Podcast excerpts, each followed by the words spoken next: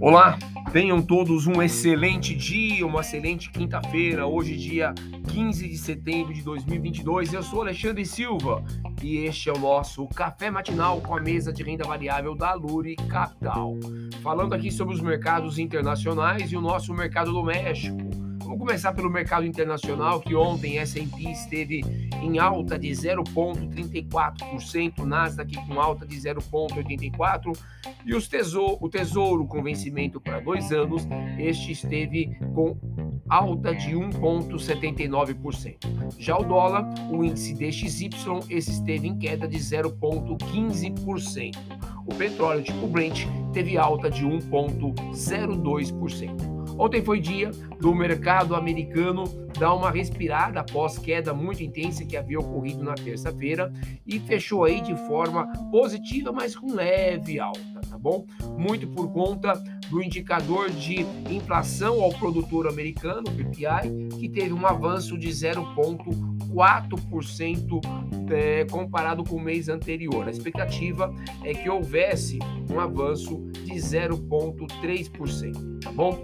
É, e isso, obviamente, de alguma forma, é, indicou que não está tão longe do que era a expectativa e aliviou os ânimos lá dos investidores americanos, tá? O estoque de petróleo bruto ontem ele apresentou 2,4 milhões é, no estoque, a expectativa era de 0,8, então veio bem acima, o que obviamente favorece aí os estoques de petróleo lá nos Estados Unidos, tá bom?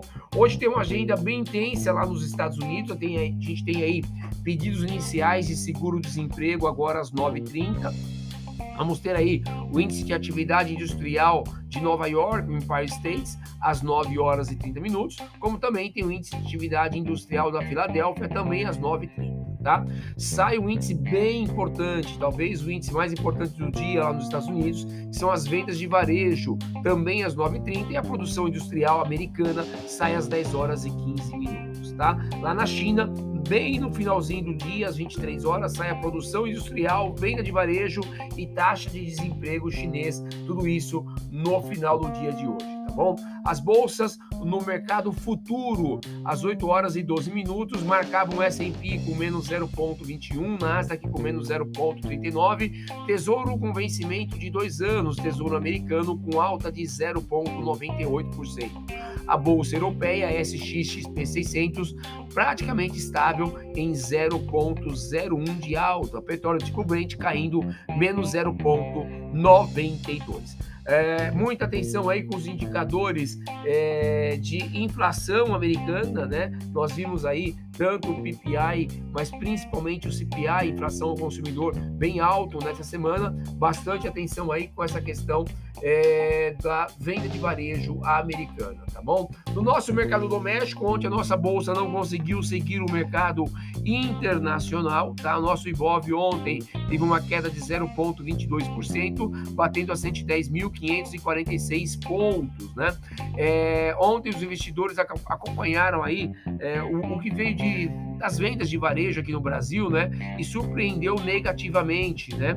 Ela trouxe uma contração no mês de 0,8% e a expectativa é que houvesse um avanço de 0,30, então veio bem aquém do esperado. Por isso, o destaque negativo na bolsa foram as ações de varejo. Magazine Luiza teve queda de 4,89, Via Varejo queda de 3,55. O dólar futuro ontem teve queda de 0,38, batendo a R$ 5,188 por dólar. O dólar fechou em queda, né? É, e os investidores, obviamente, observando aí os dados do PPI americano, que veio aí apresentado em linha com o esperado do mercado e não gerou tanta volatilidade como havia gerado anteriormente os dados do CPI, tá? Já nos juros, nossos juros aqui seguiu os juros americano, ele, o DI 1F25 teve alta de 0,17%, batendo a 11 0,925%. E os juros, obviamente, está é, tá muito ligado neste momento, nossos juros aqui muito ligado com o juro americano. Atenção em relação a isso, tá bom? Ontem foi apresentado o fluxo de capital do dia 12 de setembro, né? E fluxo de capital entrando aqui no nosso canal B3 e houve entrada de 356 milhões de reais, tá bom? É, a gente percebe que está bem baixo esse fluxo, né? Quando ele não está negativo, apresentando saída, ele está com entrada leve, né? Não está com entradas acima de 600 milhões, que é um target importante para observar aí, tá bom?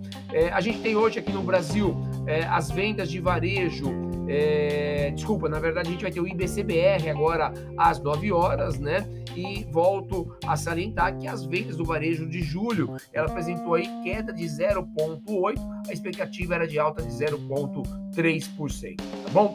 É, essas são as principais informações que devem ajudar você nas suas tomadas de decisão para o seu dia. Eu tenho todos um excelente dia, um fortíssimo abraço.